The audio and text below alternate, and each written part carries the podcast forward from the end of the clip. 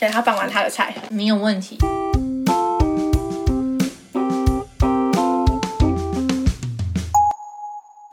大家好，我是雪雪。我是蕾蕾，今天就不学你了啦，你怎么知道我拍完就想说你不要学我？我就直接一脸尴尬的看着你。好，忍不住，忍不住。今天呢，要聊一个比较沉重的话题，我们要聊的是有关濒死体验。那个知道你念平还是冰冰啦，哦冰凌啊，啊？嗯嗯，中文不好哦。我哎、我上班都要查那个、国语字典，你知道吗？你都查些什么样的字？就是我要检查有没有错字跟然后。你你发现你自己很不会打中文，是不是？好，没关系，不重要。对我有在学习，好，那我们今天要讲濒死对对对，体验。就让你开始讲你的故事了。可是我觉得我那个应该不算，我后来还想蛮多的欸。你说说看。接近死亡可能会有两种情况，一种是你自发性的去死，嗯，另外一种是不想要，但是快要的感觉。我懂你意思。对对对，就是比如说，说车祸啊，或是溺水这种的。嗯然后我有算是严格来说应该是三次，但是一次是溺水，然后一次是两次是自杀这样子。嗯，然后，但是我觉得溺水那次也不太算，所以严格来说，我觉得三次好像又都不算。你是就是在那个过程中，你是完全没有看到任何东西的吗？溺水的时候是我觉得我快要不能呼吸了，可能那直到一个就是我有极度的呼吸渴望，哎，我没我没听过你这个溺水的故事，为什么溺水啊？因为我在龙东那边游泳啊，几岁的时候？二十岁了，二十岁你还在溺水？就是那是一个哎，我我乱讲话，乱讲话，二十岁还在溺水？就是你太大胆了，因为大部分人去开放海域，然后有浪那些的，他们是在海边吗会不是在海边海边，哦，然后然后就他们大部分都有租救生衣，但其实我没有很常游泳，哦，应该是浪把你卷走了。我不知道，但是很可怕。然后那时候我就开始一直喝水，然后就开始惊慌失措。然后你知道，在水里面最切记的就是你害怕。对对，因为你只要一害怕，你身体就会僵硬，然后你吸不够空气的时候，你就会往下沉。但是我当下就是觉得，天啊，不行，我不可以在这里死。然后我就想说，能够获救的方式就是我赶快用最快速度，用自由式游到我认为有石头地方。可是我其实看不到，因为我没有任何挖镜啊。啊，你身旁都没有人吗？有我朋友，可他们不久会溺水啊？他们在你附近吗？有看到？没有，没有，没有。哦，好恐怖！然后后来我就是很认真游到岸边，就是那岩石那边，然后我抓住那个岩石之后，才觉得我活过来。可是我觉得它不太算真正的接近死亡，就只是你觉得如果再这样下去你会死掉。但我觉得还是很可怕，很可怕啊我没有想，就是我知道，就是海边会出现一些这种就是溺水的状况，可是我没有想过会真的发生在我身旁的人身上。哎，嗯我可以想象那个情况应该非常的孤立无援，因为大海真的是太太可怕了。对，然后另外两个是就是自杀嘛，然后自杀一个我完全不记得，就是梦游的时候要去执行这件事情，所以完全不记得。那次就不算，因为我不记得嘛，所以我不能告诉你们我做我做什么事情。对，都是别人告诉我的。嗯，对，跟大家说要小心，因为很多人吃安眠药的时候会不赶快去睡觉，那这样其实超危险，因为久而久之你可能会梦游，它是一个副作用。然后你梦游的时候是有可能会去执行自杀这件事情的，但是你不知道。嗯，就是对自己人身安全有危害的事情了。，对，这样都不知道算不算自杀了？应该就是在昏昏迷迷当中，然后不知道自己没有没有昏迷，就是完全不知道。哦。对对对，有可能是你把你觉得你自己在做梦，可你还没有完全正在做梦，我我们醒来就忘早一集来讲梦好了啦，我觉得梦可以讲。好好好对，我们跳过这个，跳过然后有一个是，就是我觉得是我最接近的，我被送去医院那一次。嗯，然后那一次就是就是我吃了很多药，意图要自杀啦。那个时候是真的是就是进入那种昏迷的状态了，就是我我也是完全不记得我发生什么事情，然后我醒来的时候就是想说我还活着吗的那种感觉。嗯对，但是我我没有那种什么就大家说看到跑马灯啊哈，我不太确定到底有没有，嗯。就是我的最后的记忆就是停在准备好说再见的那个感觉里面，嗯哼，就是我是没有任何恐慌或是什么的，也有就是很可能是你吃的是安眠药，没有没有吃了很多药，就是但就是有有里面有一些让你会陷入沉睡的那种成分，然后导致你的大脑不够活跃，所以你没办法看到大家所谓的那种濒死体验。就像有些人就是在发生意外的前一刻，他们就会看到那种东西嘛，是因为那时候他大脑高度的活跃啊。因为他知道他要走啦，对啊可是我只准备好了，然后就想说，对对对啊，而且你的药物的作用都会让你就是陷入一个就是大脑关机。但我不太确定诶，因为他们说其实吃多反而会是反效果诶。怎么样反效果？因为它那个就是要补充你脑中某种激素嘛。啊，我、我是有很多很多药，不止安眠药，但当然有安眠药，就是有不同种，再加上其他，比如说止痛药、胃药，反正你想得到我带在身上药，我全部都吃掉，因为我也不知道会怎样，反正就是就觉得就这样吧，这样，然后就，那你结论就是，现在你还好好活在这个地方，哎、但是我觉得运气很好哎、怎样运气很好。你说因因为那个有。可能醒来之后可能就啊，对啊，你就不就是要讲这件事，就你因此付出了一些代价，比如说你的胃啊，嗯，你不是想洗胃还是什么吗？哦，对，哦那时候洗胃，很痛苦，哦，很可怕。然后发现，看我不如死了算了，我还要在那边洗胃。但没有，那我其实没感觉到洗胃，但是我觉得更不最不舒服的是我的手上面很多那个针的。哦，那个我醒来的时候 Oh 超痛的，因为可能是本能的要哦抵抗这件事情，所以他们就乱插，然后他们把我手都绑在病床上那一种。后来我醒来，然后说嗯什么意思？这里是哪里？然后一醒来就是医院那个天花板白白的嘛，好像电影里面拍那样子。嗯嗯，对，但是我没有看到跑马灯，所以我又觉得他有点不算濒死呃濒死 经验。我帮你纠正一下。哎、我我还记得你那个时候，就是你真的要执行这件事情之前的状况。我记得你那一阵子好像一直告诉我说：“哦，我就现在好狼狈，我现在最近长，我现在长得好丑哦之类的。”对对对对你那时候对自己有很很多的负面情绪跟很大的不自信，你连快要死都在担心自己不够漂亮。真的吗？啊我现在跟你说，我已经忘记了。对，你是这样跟我说的。我做这件事情之前，我觉得有些人蛮紧张的，嗯，然后那时候，但是我已经决定要做这件事情，我就会跟他们说，哦，没事，我很好，我现在已经调整过来了。只是你心意已决的时候，你是、你的状态或心态反而是很好的，你不会是那种就是哭啊、闹啊什么的，因为你就已经觉得你要走了，你走定了。就是、哦，我还记得那时候我还一直打电话给你，哦，那我有接吗？没有你有加，你有加。哦，你看，对，平常就不会接，就是那个时候你没有吧？你那时候应该是很多人打电话给你，但是你有选择性的接一些电话，不是每一通都接。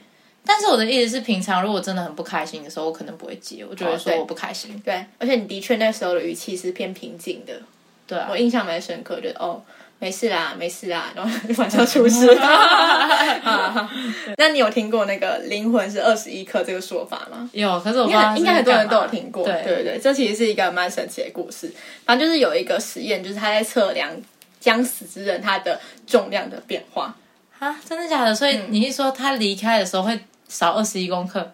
哦，对啊，但但是这这不是一个定值啊。他那时候就是第一个做这个实验的人，他就是去测量了五个将死之人，然后发现每个人在死的那一刻都少了二十一点二六克。怎么酷？嗯，他就发表了他的这个研究论文出来，这样子一时之间就引起很大的轰动。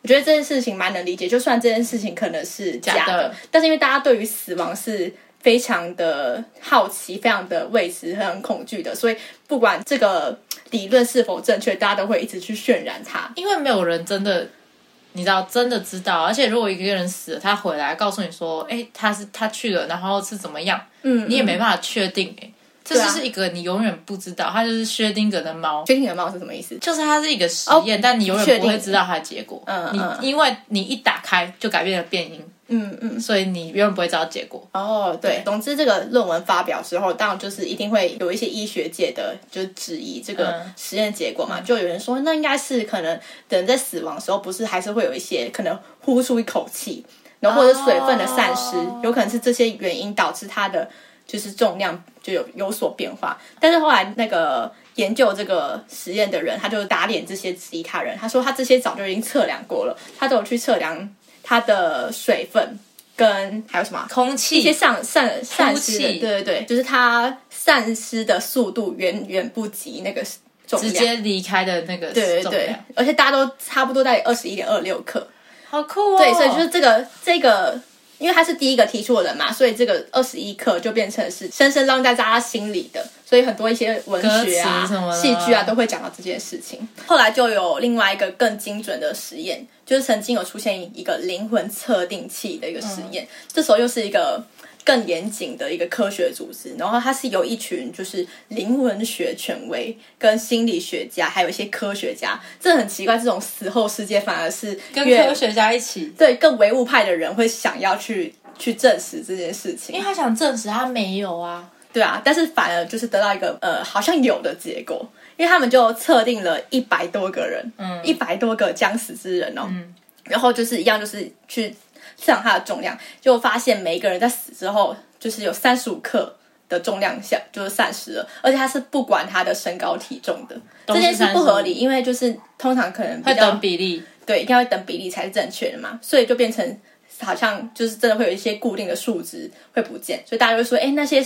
不管是二十一克或者三十五克，都是那个灵魂的重量。这个很有趣，诶，嗯，这真的很有趣，我觉得。因为这两个实验推出之后，就越来越多人相信灵魂是有重量的。那我觉得相信这件事情背后的潜意识，是因为大家宁可相信说我们死后是还存在。而不是变成尘埃就这样不就是看你的身体是跟着你的灵魂，还是你的灵魂跟着你的身体啊？对啊。那他们有测过其他动物吗？应该是有这个实验，可是我没有去查到。哦，好，因为如果他有测其他动物，就会更有趣，就表示真的每个物体都是有灵魂的。嗯嗯。比如说，好，比如说假设到院前呼吸停止，嗯，那灵魂会走吗？哎，说到这些东西，你知道其实我们医学上。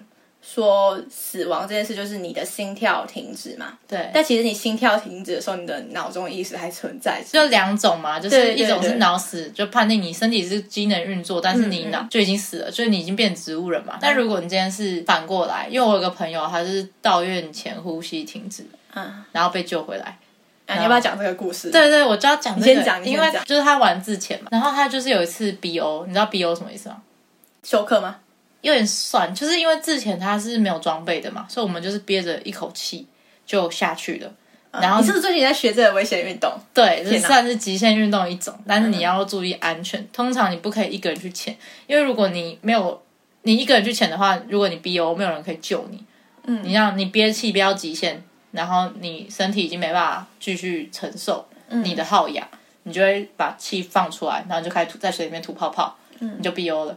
然后 BO 之后没有人救你上来，你就会死掉。嗯，所以通常要两个人一起下去，就是另外一个人他介护你，就是他随时呃判断你有没有 BO 或是接近 BO，他把你拉上去。嗯，他要救你这样。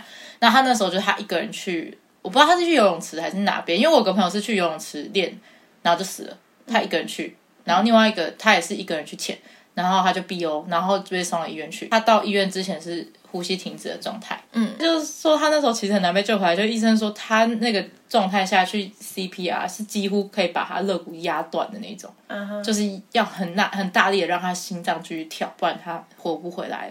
对，然后我就问他说：“那你这段时间你有看到什么或者是什么之类的吗？因为你没有呼吸了嘛。”嗯，然后他就说：“哦，他做了一个很长的梦，然后那个梦中他就在水里面，然后他想要往上，可是他上不去，这样。”哦，真的，他就梦到跟现实差不多的样子。可是我觉得很酷，是因为我弟也有接近这样的状态。他，你弟是怎么样？就他脑血管破裂啊，小时候。哦，真的？为什么？就是他出生的时候，他的血管有一个地方有一个，我也不知道那是什么东西，你可能是血栓之类的吧。然后如果你血压变高，然后你血流。过不去就可能爆掉，然后那时候就是血管爆掉了，很小的时候，我印象还蛮深刻，的像中邪。那时候我在现场，然后他就被送医院了嘛。后来长大之后就问他，我说：“那你那段时间有看到什么吗？”他说：“他还做了一个很长的梦，他梦他感冒被带去看医生。”哦，真的很酷啊！他也都做，两个人都是做梦。对，然后我就在想说，这这两个到底算不算濒死？因为我弟那也是很难救回来的，就是医生有说，他说。像我弟那样子，应该是就是大部分人是救不回来的。我觉得，我觉得算啦，我觉得算是一种濒死，因为毕竟每个人就濒死看得到的东西都还是因为不一样。他们都没有，你说没有像跑马灯啊，而且他们也不知道自己要死哦。哦，那我可能他们还不够接近，但是一个已经没有呼吸嘞。哦，对不对？好吧，所以我就想说，会不会跟你死掉的状态有关系？比如说，你看，假设自杀，我是准备好的。嗯，然后像他们这样是，他不知道自己要死，就是他他不会判断预判自己会 BO 啊。我弟不不可能知道他脑血管要破裂的，嗯，他在睡觉的时候破的，所以他不知道这件事情会发生，是不是因为这些都有影响？看到跑马灯的人是不是他在那个瞬间他是知道自己要死掉，所以他有跑马灯？哦，哎，我觉得是，哎，我觉得是。我跟你讲，就是有关有一个另外一个濒死体验的。实验，但他跟刚前面测量重量是不一样。他在讲说那些人他们是经历过差点要死亡，就是在活过来的一个，就是一些描述这样子。就是有一个濒死体验之父，他叫雷蒙木，这个也可以有支付。有很多支付的，然后他就收集了一百五十个，就曾经有快要死亡了，然后又活起来的案例，去问他们说他们在死后的时候看到了什么东西。大家的描述都有一点不太一样，可是有大部分人都有差不多的一些经历，这样子，所以就归结出几个。第一个是他们都会亲耳听到医生宣告自己死亡的那个事件，哦，很酷哎，就很恐怖哎。然后他们会，这个我觉得我不确定是不是真的。但是我觉得有可能是因为有他们的描述，所以我们后来的电影也都这样演。他们就就是有看到自己漂浮在床病床上，看着底下的自己，哦，嗯，然后能感觉到说自己的一些生理器官正在迅速的衰竭，哦，就还是有办法感觉到一些空气呀、风的流动啊、温度啊之类，到时候他都还感觉得到，只是。慢慢的就没有了。有一个蛮特别的故事，就是有一个是一个女病患，她在抢救醒过来的时候，她开始说，她那时候在濒死的阶段，看到手术室里面有十四个人，然后还有清楚的描绘那个手术室的一些情况。就她的主治医生也证实说，哎，她说的东西都是真实在那个手术室里面发生的。但最可怕的事情是，那个女病患是一个盲人，她根本就看不见。好可怕！然后你要摸到一个这样的画面，真恐怖哎！我今天看到的话也是，Oh my god，很恐怖哎，超恐怖，像一个鬼故事之类。但是它其实应该算是一个励志的故事，因为他都看到了一些，就是本来可能其实有点像回光返照，就是你做不到的事情，瞬间你做得到。对，没错。我觉得很恐怖，很恐怖。另外一个是除了听到一些自己死亡事件之外，他会像看全景电影一样看着自己人生的跑马灯，包含着好事跟坏事。这个我们电影就蛮常演的，就是大家对于死亡认知其实都是这样。真的就是那些濒死体验的人，他们也有证实说他们真的看到了。然后再来就是很大部分人，他们都会觉得自己掉进了一个像是龙卷风的一个黑洞，那种这有点像，这有点像我感受到的东西。哦，真的吗？就是我觉得那个时候我是渐渐失去意识，但是他那个速度很快，也有可能是应该是吃药啊，但是我觉得跟平常的感觉不一样哦，因为我是一下子吃了很多药嘛，就有点像服药过量哦。我印象最深刻是我闭上眼睛，跟我在张开眼睛的时候，闭眼睛的时候，我就是觉得有一个很东西真的把我往下这样一直往下拉，很像沉到地板里面的感觉。对他们有讲这件事，对，然后当当我在睁开眼睛的时候。是呃，除了我身体其他地方很不舒服，比如说洗胃啊，跟那个手上很就是插针那种不舒服以外，打开眼睛，这我真的觉得很，我觉得电影真的拍很好，就真的很像那个病患醒来啊，有人叫你的那个那个场景，朦胧的眼睛对对对对对，然后就是糊的变不太确定，对，然后然后就听到旁边有人说他醒了，他醒了，他醒了，叫医生这样，天哪，好恐怖哦，起鸡皮疙瘩，印象很深刻，这样的事。你说的那些事情，就是有正反，有另有两派啦。一派是好像是一个画家，他有经历过濒死的的一个体验。他醒来之后，他开始画了一些，就是他死后看到的世界，都是很孤寂，然后很虚无缥缈，就很空无一人，感觉很悲伤的一个世界，就是很黑暗，他感觉被吞噬了。嗯，你应该看到就类似这种，但是也有很多人是他们在吸入那个黑色的龙卷风，那个经过那个隧道之后，他们在眼前看到一道白光，啊，他们要进天堂了，然后。有些人说是白光，有些人说是一道门，那个门有打开，然后透露一些微光这样子。有一些部分的人，他们有在进一步去看那个微光后面的世界是什么。然后打开门看到里面呢，有些人说是草原啦，有些人就是说白白的，呃，里面有很多跟自己一样的人，或者是自己已经过世的亲人这样子。他们就是进天堂啊，而自杀的人没办法进天堂，所以只能往下。不行，那那你要期待之后可以看到这个，所以不要做这件事情。好，好，会加油。那他还有讲到一些，他进入门后啊，看到了这些人嘛，然后这些人他们身上都有一些微弱的光芒，你可以想象那种画动画时吗？就是也就是一些人他死后就变得透明啊，然后一些微光的那种感觉。里面的人他们会进行一些交流，可是奇怪的是，他听不懂里面人在讲什么。他还没有到死掉，对，他还听不懂，他还没进到那个世界，因为他们是濒死，他们最后还有活过来嘛？他突然起来了，就突然失重了，突然掉下去的感觉，然后就醒过来了。哦，好可怕！嗯，这是一个那个濒死体验的过程。还有另外一个很特别的，就是有一个日本的一个天文学家，就他的故事实在太多，我只能截取一部分，一其他部分之后再讲。他就一样是有经历过一个。濒死体验。他在描述他濒死的时候，他说他是在自己的身体上，然后坐起来，他的灵魂坐起来。哦，然后他那个时候不知道自己已经就是死掉了，他以为他自己坐起来了。他以为他自己坐起来，但是他看着他的爸爸，就是怎么还在看病床上的他，他的视线还在病床上，他就觉得奇怪，哇，我人都坐起来，他怎么大家还在看着那个病床上？他才发现往后看，他才发现，哎，怎么还有一个我？会不会是他梦到的啊？我有时候都会有可能很怀疑，因为他也到最后会很像 day 家父，就是他一定他一定是跟你所经历、跟你自己的意识有关系。你意识可能控制自己去哪里，你就会幻想出那个不一定幻想，可能就是你的意识会到那个世界里面。有可能是它存在你的大脑某个地方，但是就是我的身体感受到这个东西。对对对，但你我就是已经有点微微不记得，然后你可能一些时间点刺激到你，你才突然想起来。哦，对吧？也蛮酷的，而且我想到一件事情，我刚刚不是有说我朋友跟我弟的事情嘛，嗯，然后因为我朋友他应该是他应该算很急救的吧，就是我不知道他昏迷多久，但感觉是没有那么久，所以他一直做梦好像是可以理解的。但是我弟那时候很严重，他昏迷了三天，哦，但他都在做同他一个同一个梦，梦，对，所以我就觉得很酷，就是你的梦可以怎么可以梦那么久？他的梦超短的欸。他说他就是梦到他生病，被妈妈带去看医生。我们那时候才小小三而已吧，他梦这个，他梦三天呢。哎，我哎想搞不好这样表示他的心灵是很纯洁的、很纯净的，就他只能想到这样子。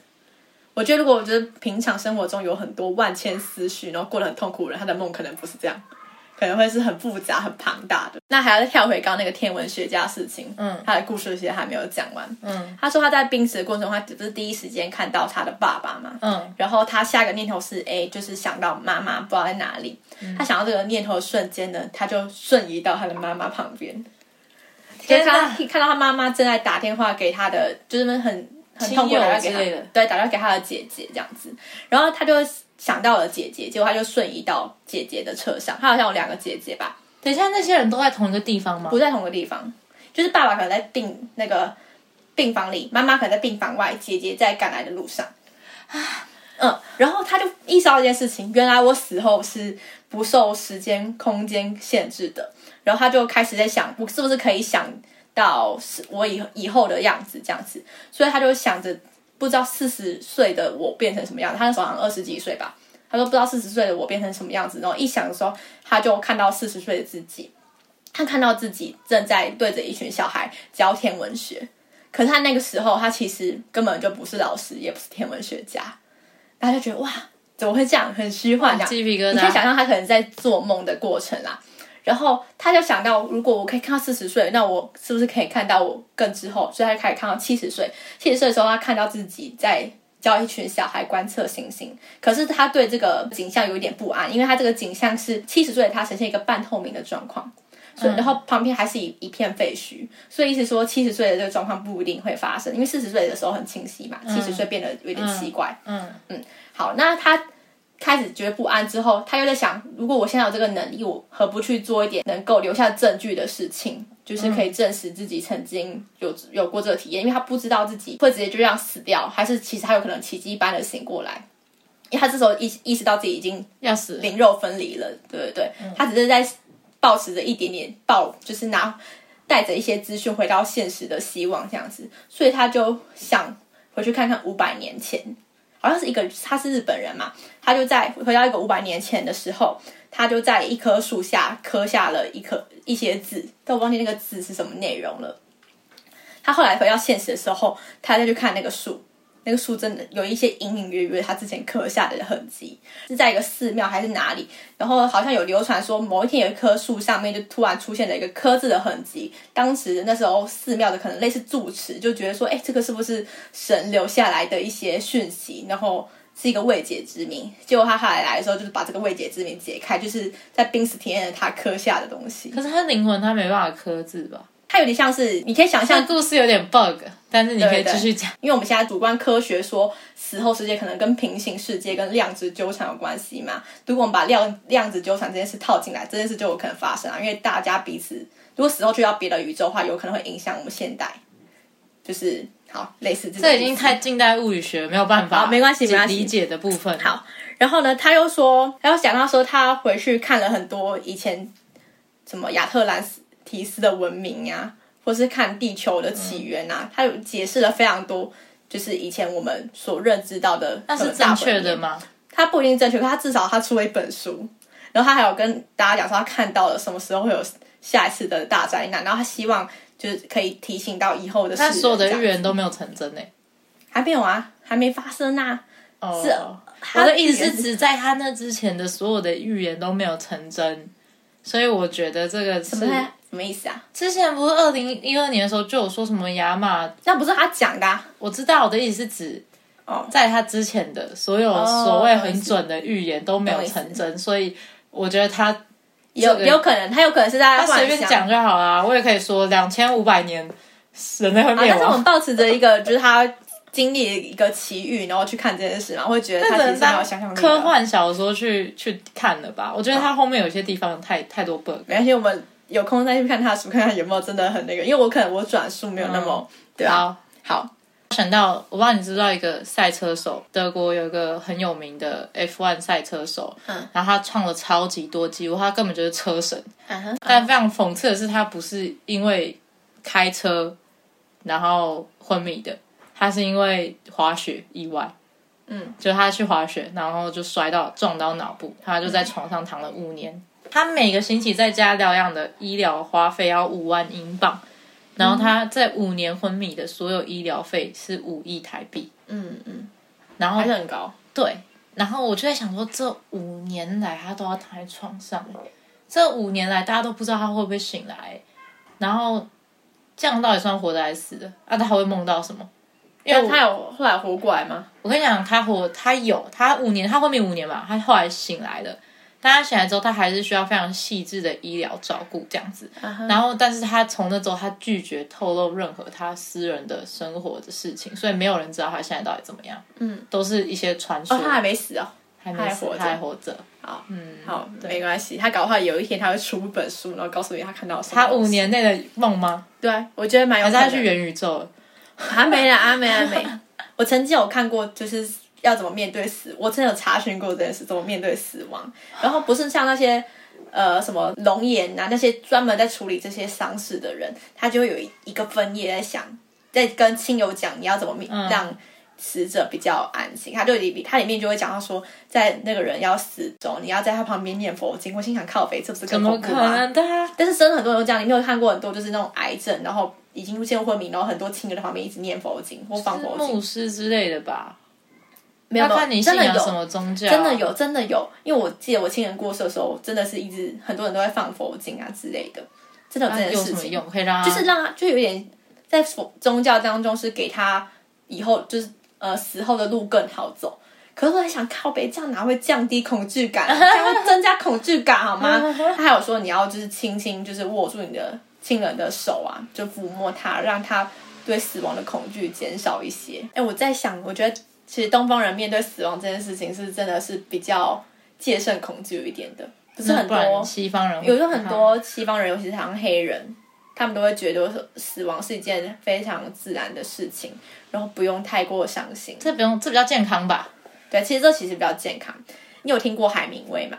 嗯，海明威他在他年轻的时候曾经有发生过一件就是濒死的事情。他那时候去战场的前线，他想要看战争是什么样子，结果他就在给那些士兵发送巧克力的时候，他突然被敌军的炮弹炸、炸到。Oh my god！然后他当时他身旁有两个人，一个当场被炸成肉酱，然后另外一个人身负重伤，而他自己是炸被炸到双腿这样子。他当时他为了要救那个身负重伤的队友，他又被好像机关枪打到他的膝盖，结果他真的好不容易他垫着最后一口气，拖着队友回到那个医疗的地方的时候，那个队友也死了，然后他自己也就都快死了，因为他好像腿部被拿出两百多个炮弹碎片，他真的是已经经历几乎真的是濒死的状况。反正他后来就做了十几个手术才拿出大部分的碎片。他有一本书可能写到这件事情，他对于他当时的濒死的描述，他把他描述的很诗化。他就说当时觉得自己的灵魂从躯壳里面走了出来，就像是一个丝的手帕拉出自己的口袋。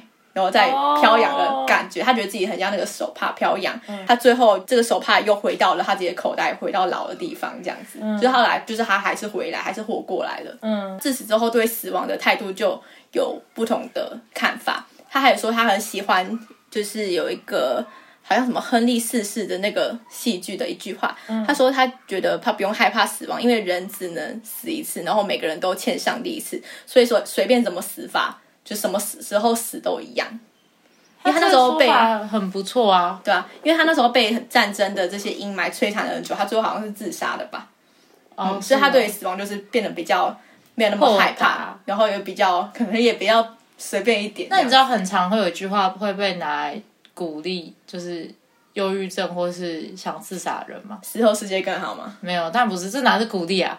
死后世界更好，是不是鼓励他们。好好 好，不好意思，错了错了。对啊，烦了吧？他说就是男的不是死，男的是活着。他也是说你现在其实你都这样撑下来了，这样子吗？好，这听起来好像有点我但我我可以我可以理解那个好像有要讲另外一个反面的意思。放弃是最容易的啊、那如果你去死，其实就是你就是一个你做的选择嘛，你的选择是放弃，你只会活一次，你也只会死一次，嗯但是你大部分时间都是活着的，所以活着比死还要难，就死是最容易的。哎、这个这句话还蛮不错的。对，然后就像刚刚那个海明威说的嘛，你只会死一次，你只欠上帝一次。然后我觉得这句话，这些话对我来说影响我蛮深的你，赶快去看白他的书了。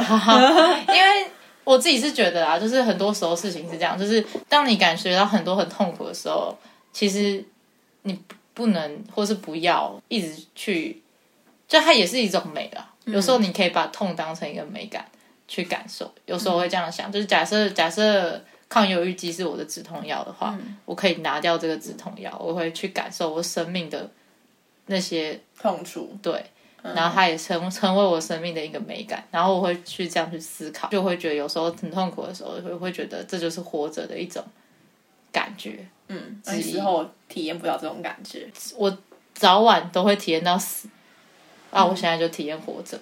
嗯，然后还有另外一个说法，就是他说，那个，呃，正是因为想活着，所以才想死。嗯就是你就是很挣扎的在活，嗯，所以你才想放弃。因为你没有努力的话，你随随便便活的话，你不会想要放弃啊，你会害怕死亡，因为你是很舒服的状态嘛。嗯，但是就是因为我们太想要活得好，活得快乐，或是对生活有追求或要求，所以当你越勾不到那个位置的时候，你越想放手。嗯，大概是这些啦。反正我自己想到的一些事情，让我现在我觉得我心态会，我对生活或对死的心态，我觉得比较没那么多纠结了。嗯，对，就是一个很好的结尾，时间也差不多喽。好，就这样吧，跟大家说拜拜拜拜